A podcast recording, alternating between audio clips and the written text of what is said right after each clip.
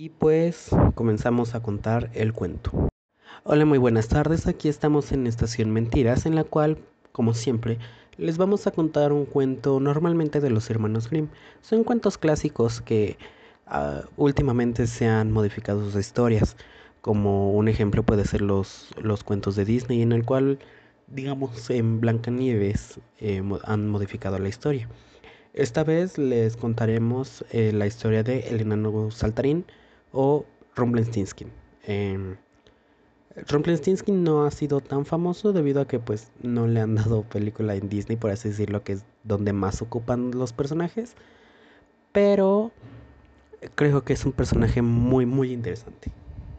Cuentan que en un tiempo muy lejano el rey decidió pasear por sus dominios, que incluían una pequeña aldea en la que vivía el molinero junto a su bella hija.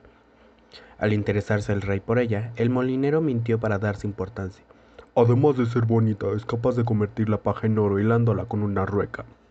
El rey, francamente contento con dicha cualidad, no dudó un instante y se llevó a la muchacha al palacio.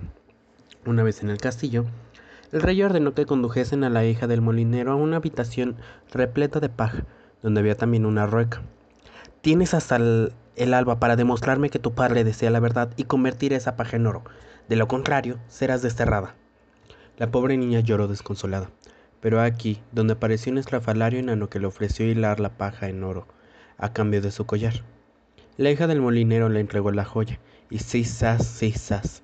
El enano hilaba la paja que se iba convirtiendo en oro, hasta que no quedó ninguna brisna de paja, y la habitación refugía por el oro. Cuando el rey vio la proeza guiado por la avaricia, espetó. Veremos si puedes hacer lo mismo en esta habitación, y le señaló una estancia más grande y más repleta de paja que el día anterior. La muchacha estaba desesperada, pues creía imposible cumplir la tarea, pero el día, como el día anterior, apareció el enano saltarín. Preguntó al hacerse visible. ¿Qué me das si hilo la paja para convertirla en oro? Solo tengo una sortija. No tengo más joyas que ofrecerte. Empecemos, pues respondió el enano, y toda la paja se convirtió en oro helado. Pero la codicia del rey no tenía fin, y cuando comprobó que se había cumplido sus órdenes, anunció, repetirás las hazañas una vez más. Si lo consigues, te haré mi esposa.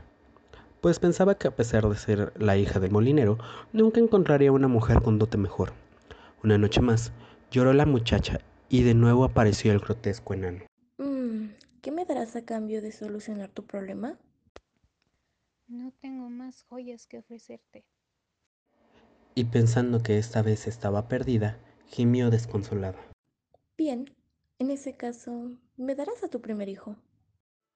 ¿Quién sabe cómo irán las cosas en el futuro? Dijo para sus adentros, y como ya había ocurrido antes, la paja se iba convirtiendo en oro a medida que el extraño ser la hilaba. Cuando el rey entró en la habitación, sus ojos brillaron más que el oro estaba contemplando y convocó a sus súbditos para la celebración de los esposales. Vivieron ambos felices y al cabo de un año tuvieron un precioso retoño. La ahora reina había olvidado el incidente con la roca, la paja, el oro y el enano.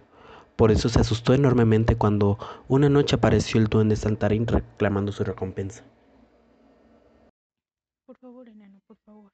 Ahora poseo riquezas, te daré todo lo que quieras. ¿Cómo puedes comparar el valor de una vida con algo material? Quiero a tu hijo.